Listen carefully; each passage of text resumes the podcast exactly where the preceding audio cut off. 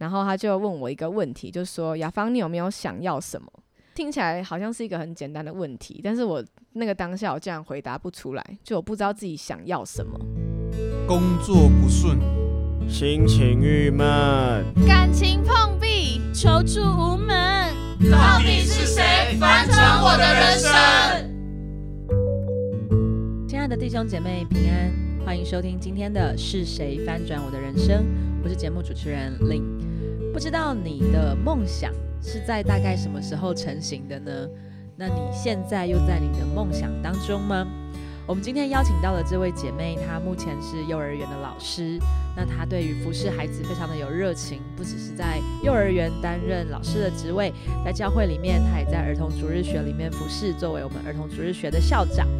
那每次看到他，看到孩子，就是充满喜乐、温暖、欢笑跟那个热情，去跟他们互动，关心他们的生命。那让人很好奇，诶，他这样子的一个梦想，呃，他这样子的一个对孩子的热情是怎么产生，是怎么而来的呢？我们就来听听今天这位姐妹的分享。我们来欢迎雅芳姐妹。Hello，大家好，我是雅芳。好，今天很开心邀请到雅芳姐妹到我们的节目当中哦。那诶，雅芳，你可不可以介绍一下你自己的家庭背景是怎么样呢？那你又是怎么样进到教会里来的呢？嗯，其实我是云林人，然后妈妈是越南华侨，所以就是我们家是外配的家庭。那爸爸呢，其实是一个喜欢喝酒，然后酗酒还蛮凶的，而且很喜欢赌博的一个人。常常就是因为赌博，然后就不工作，所以其实当时家里的经济状况其实都是由我妈妈一个人来负担的。然后爸爸当时心情不好的时候，或是赌博输的时候，他就会对妈妈拳打脚踢，然后甚至到要申请就是保护令的程度。哦，然后当时其实妈妈她在越南的时候已经信主了，但是也因为就是家庭的关系，所以也没办法来到教会。然后因为是传统信仰，所以也要跟着拜拜。但是很感谢主的部分是，有一次妈妈她就祷告上帝，希望可以成功离婚。嗯那原本以为爸爸不会同意，可是很神奇的是，爸爸居然同意了。嗯然后他说，就只要妈妈可以愿意继续同居的话，就愿意签这个离婚的协议书。那这个也成为我们家能够顺利搬来台中的契机。嗯嗯，后来搬来台中之后，就我们投靠一样嫁来台湾的阿姨，然后当时因为自己的那个城乡差距呀、然后让我的那个课业退步了很多，所以不得已要就是找补习班。然后补习班老师也刚好是基督徒，也刚好就是我们丰原生堂的，就是姐妹，就是陈老师还有那个谢老师，才有这个机会进到教会里面。对，哦，所以当时搬来台中，等于说就跟爸爸分开了。对，其实当时爸爸还有上来找我们蛮多次的，然后也嗯都还蛮感谢上帝的保守，所以我就转学很多次，然后没有让爸爸找到我这样子。哦，嗯，哇，其实是很辛苦的一个背景哎，尤其是说，可能妈妈是越南裔，你在功课上可能能协助你的部分也是有限，然后对又再加上爸爸的这个部分，所以你小时候成长的这个环境，对你来说，你觉得就是这样的家庭背景，对于当时的你有没有什么样的影响？就是在同学当中，嗯对于自己的想法，或者是其实影响蛮大的，因为其实这样的背景，就是别人其实就会常常用异样的眼光来看我，就可能说啊，你妈妈是外配啊，然后是新住民啊，当时也没有讲的这么好听啊，就会就是讲你就是一个外面不是台湾的？对，嗯没错。然后也因为就是功课其实差蛮多的，所以我其实那时候英文啊都是在低段班。嗯然后当时的人缘也不好，因为我是转学生嘛。然后那时候其实班上的同学都有自己的小圈圈了，所以就是其实也很难去融入就是每一个新的班级的生活。所以那时候我自己对自己的那个自我形象其实是很不好的，就是觉得自己功课很差，人缘也不好，然后也觉得家里的人好像也都不了解我，然后我就慢慢就是也是越来越封闭自己，然后也把自己的心就是筑起一道墙吧，就把自己武装起来，不再跟别人分享自己的心事这样子。哇！但是其实上帝还是很眷顾你们这个家庭哦。就是说，其实啊，妈妈在越南就已经信主了，然后这样子辗转到了台中，那上帝都依然可以透过身边的人，然后把你们再找回教会里面来。嗯。不过当时对你来说，因为这个信仰是妈妈在越南的时候的信主嘛，所以对你来说，应该刚来到教会的时候，还是对于上帝是很陌生的。然后也就是你怎么样子在教会当中发现自己的的真实的信仰的呢？其实当时就是妈妈邀请我到教会的时候，我还蛮排斥的，因为就会觉得说，干嘛要来教会啊？然后听牧师讲道啊，我也听不懂，然后感觉教会还蛮无聊的，所以其实我心里面很抗拒来教会，就觉得不想要，已经不想要跟别人社交了，然后还要我来教会跟可能阿姨叔叔们聊天什么的，所以其实我比较希望妈妈就是让我可以待在家，不要出门。嗯，对，然后。呃，那时候也蛮叛逆的，就会跟妈妈顶撞啊，然后在学校也是，就是也会顶撞，就是老师，然后甚至可能还会翘课啊，然后可能被记警告什么都有，然后所以后来呃，真的比较常来教会，是因为那时候的那个学青的小组的组员就是怡君，也是我现在就是一起同行的属灵伙伴，他那时候就知道我很喜欢唱歌。然后就有邀请我，就是加入敬拜团。然后那时候，哎，就是因为喜欢唱歌，但是当时也其实没有很了解什么是敬拜，就是一起唱歌，然后还蛮开心的。然后就比较稳定的来教会聚会，然后也开始学新的小组啊，然后也有跟大家一起的这个团契的生活。但是那时候也只是就是知识上的，就是认识上帝，并没有说真实的经历神。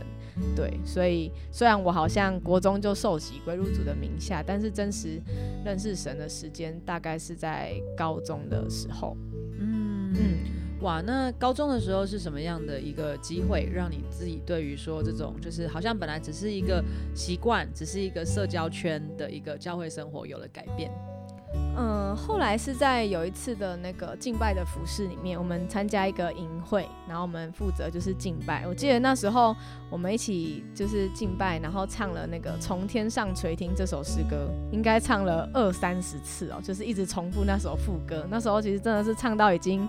已经不知道自己在唱什么了，是对。然后后来下台的时候，其实也快没声音了。但是后来的牧师就继续邀请我们祷告，而且是跪下来祷告。那那时候对我来说，其实跪下来这件事情是我还蛮。就是拒绝的，因为就觉得说，嗯，自己从来没有跪过，然后怎么突然要跪下来这件事情。但是后来，因为就是大家也都跟着跪，所以我就想说，好，那就顺服，然后也跟着一起跪下来。那就在那一次跪下来的时候，我就真实的经历上帝。那时候就真的听到，就是上帝有对我说话，他就跟我说：“你是我的女儿，我爱你。”这句话就让我就是就是眼泪就直接掉下来，因为就觉得说。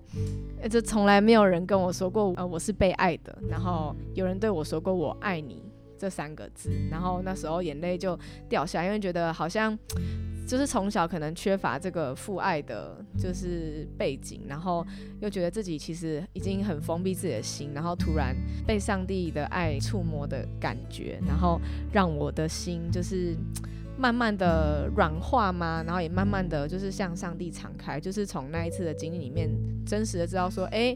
好像真的有一位神，然后他一直都在眷顾着我，然后一直在看顾着我，只是看我愿不愿意转向他这样子。嗯，是，哇，相信。当时上帝的这个给你的话语是给你很大的力量哦，要让你真实的就是从知识来转向情感上的，也真实经历到被上帝爱的那样子的一个感觉。嗯，没错。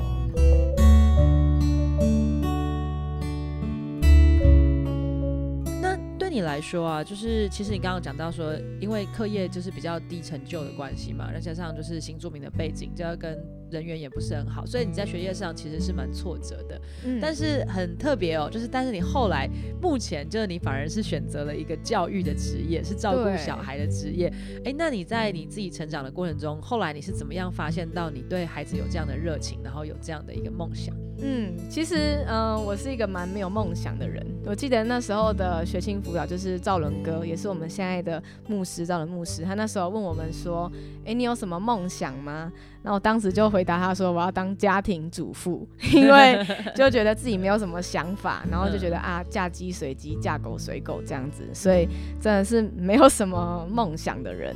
然后当时会选择读幼保科，也是因为。数学很差，然后所以就想说啊，选幼保科就是数学是最简单的，所以就选择幼保科来读。那后来其实呃有一次比较印象深刻的部分，其实是赵仁哥他在陪伴我们训的时候，他那时候邀请我去星巴克，然后他就问我一个问题，就说雅芳你有没有想要什么？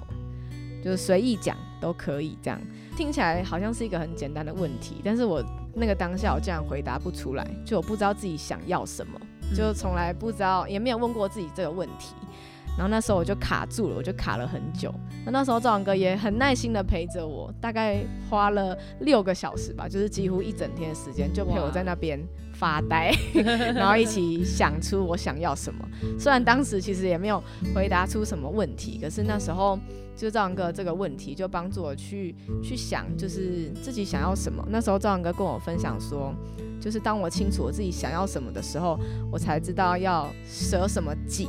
就是我的己到底是什么呢？然后让我练习去舍己这个过程。然后我觉得那一次那一次的门训也也在帮助我学习。嗯，主权的降服吧，就是在上一次的，就是那个淫秽的经里面，我觉得是那个身体的降服，就是跪下来。然后在这一次的那个门训里面，就帮助我去想，就是主权的降服，如果没有什么己是没有舍下的，然后我到底想要什么？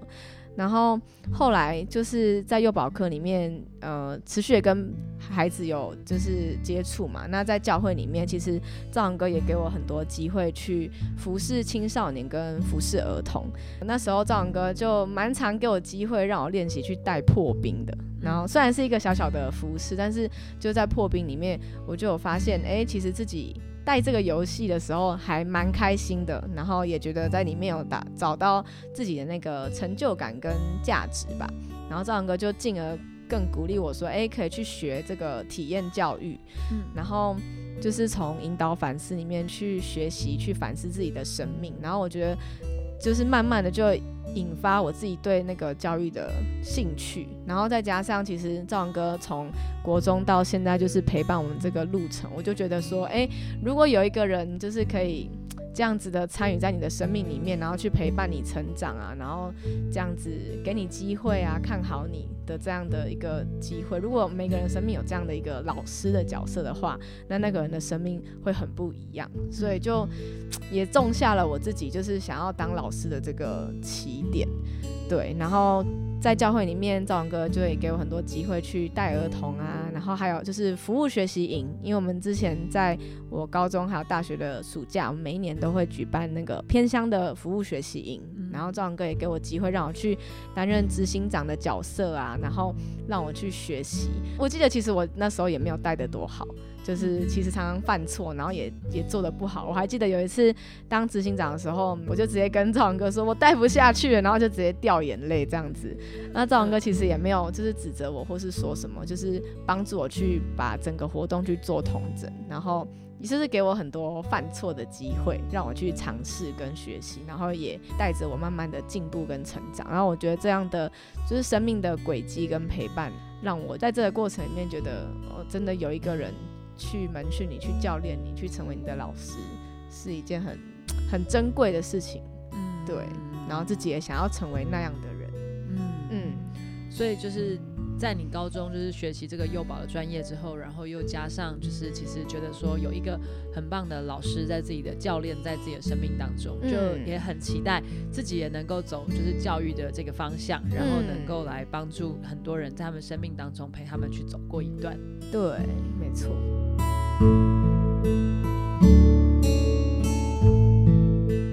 在幼稚园的老师的这个角色里面，工作是非常忙碌的，而且就是有时候人家都会戏称说，就是好像是跟一群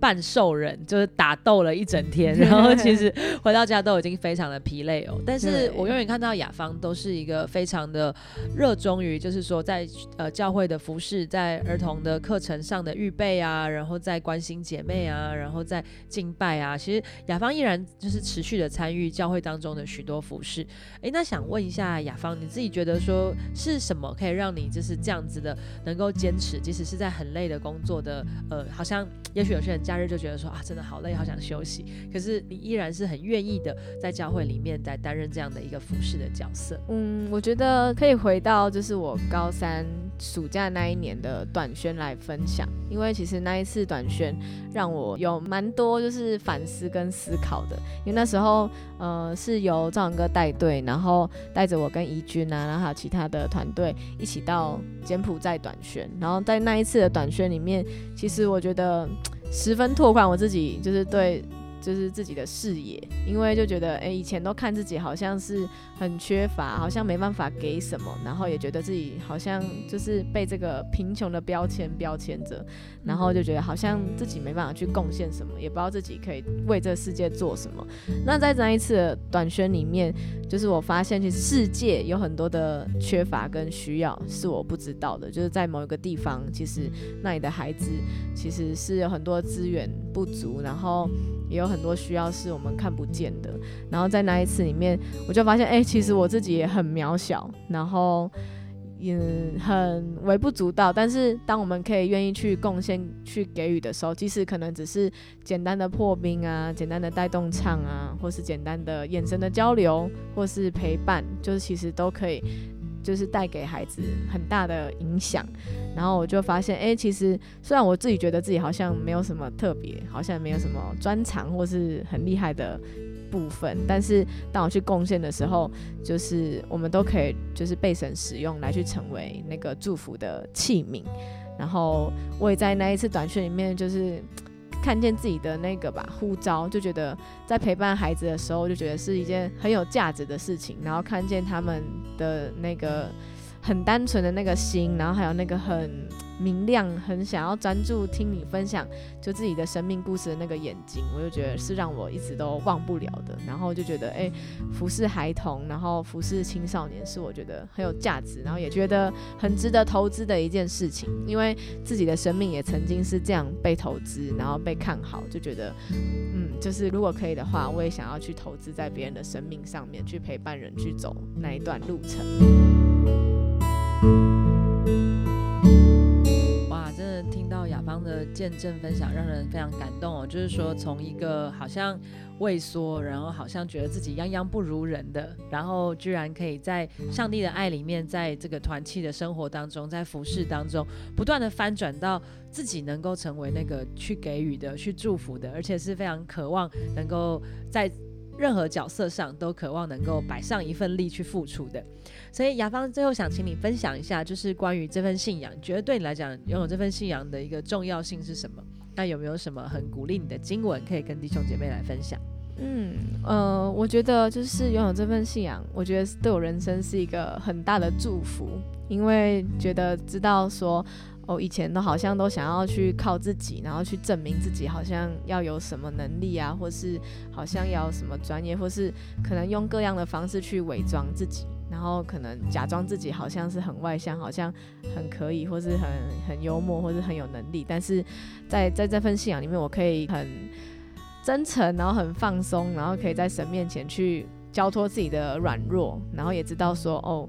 我不需要去靠自己的能力，我可以去依靠。这位爱我们的上帝，然后我觉得。呃，在高中升大学的时候，我有一段经文就是很鼓励我，就是在马拉基书的四章六节，他说他必使父亲的心转向儿女，儿女的心转向父亲。然后我觉得这句话很激励我，因为我自己的生命也是这样子的被神来翻转。然后当我回转向神的时候，其实神都在天上用笑脸来帮助我。然后我觉得，当我们跟神的关系恢复的时候，我们的生命就会。很大的不一样，然后我也很期待，就是每一个孩子跟每一个家庭，当他们父亲的心转向儿女，儿女的心转向父亲的时候，就会带下很大的祝福。然后我觉得也是一个。很有价值，也是呼召我的一个经文吧，就是让我很有动力的去陪伴，就是儿童啊，然后还有青少年跟家庭的这个成长。嗯，所以也想要祝福大家。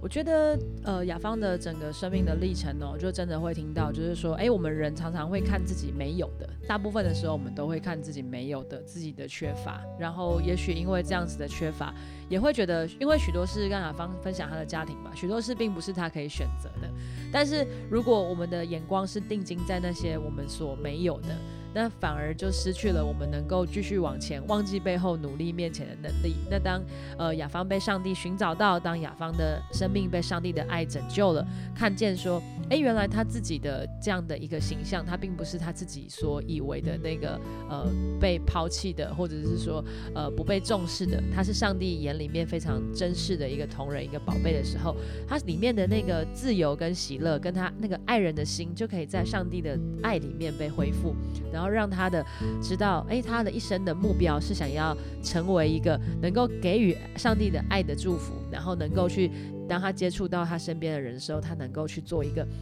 帮助他们也认识这样的一份美好的爱，然后也渴望他身边的朋友，还有渴望他所接触到的孩子，可以得着这份上帝的爱，然后抓住这个上帝的爱向前走的时候，他们会更加的有自信。他们也知道他们是他们的存在，就是因为上帝的爱，所以他们而存在在这个世界上。